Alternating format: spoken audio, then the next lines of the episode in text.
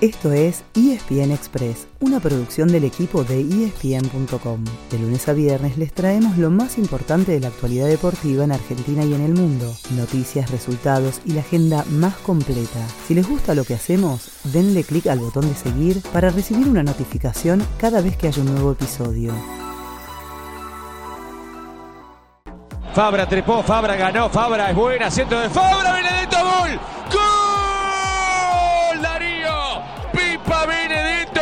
A los 44 del segundo, Boca es puntero y le gana a la luz en el final 1 a 0. Después de ganar en el Superclásico, a Boca se le presentó anoche la chance de pasar a la punta de la liga profesional. El Ceneice no la desaprovechó, derrotando como visitante a Lanús para así quedar como único líder, al menos hasta que hoy se complete la fecha 19. Eso sí, tuvo que sufrir hasta el final. El gol llegó recién en el minuto 90, y el autor del mismo fue el que se había vestido de héroe frente a River, el Pipa Darío Benedetto. Hablando del millonario, también jugó ayer buscando cambiar la cara después de la derrota en la bombonera, pero el equipo del muñeco Gallardo no hizo pie en el Monumental y perdió 2 a 1 con Banfield, quedando así relegado en la pelea por el título. Además, San Lorenzo empató sin goles en Santa Fe frente a Colón y Newell's derrotó 2 a 1 al Dosivi.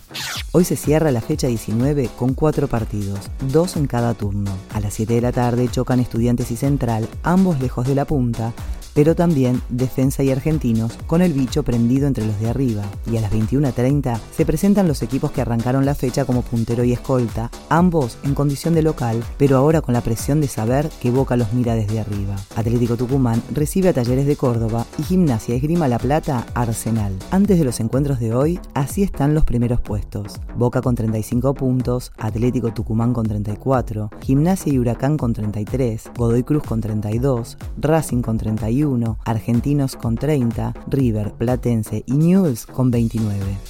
Casi nos olvidamos, hoy a las 21.10 en Jujuy también hay choque por octavos de final de la Copa Argentina entre Vélez e Independiente. El ganador se enfrentará en cuartos con Talleres.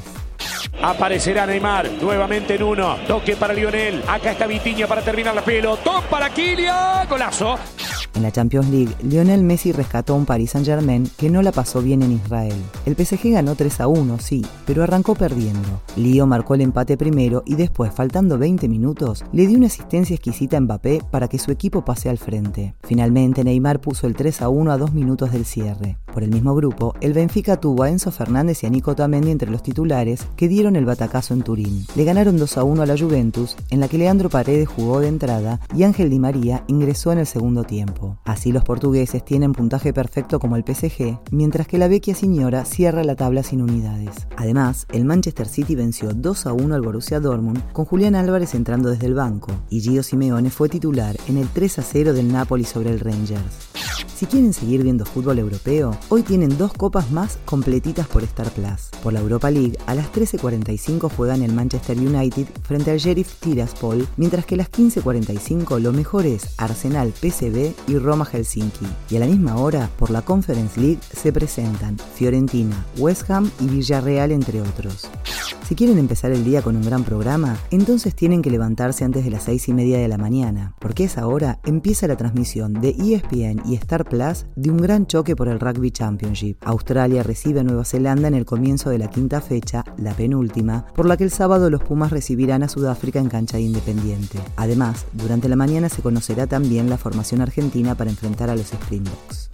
Nos vamos con el tenis, ya que ayer se enfrentaron los dos rivales de Argentina en la fase de grupos de las finales de la Copa Davis. Italia le ganó 3 a 0 a Croacia pese a darle descanso a su mejor singlista, Yannick Sinner, que llegó tocado del US Open. El equipo argentino, que perdió 2 a 1 en el debut con Suecia, enfrentará al italiano mañana viernes y el sábado cerrará frente a los croatas. Ese fue el final del episodio de hoy. De lunes a viernes, al comenzar el día, les contamos lo que pasó y lo que se viene en el mundo del deporte. Los esperamos en el próximo episodio con mucho más ESPN Express.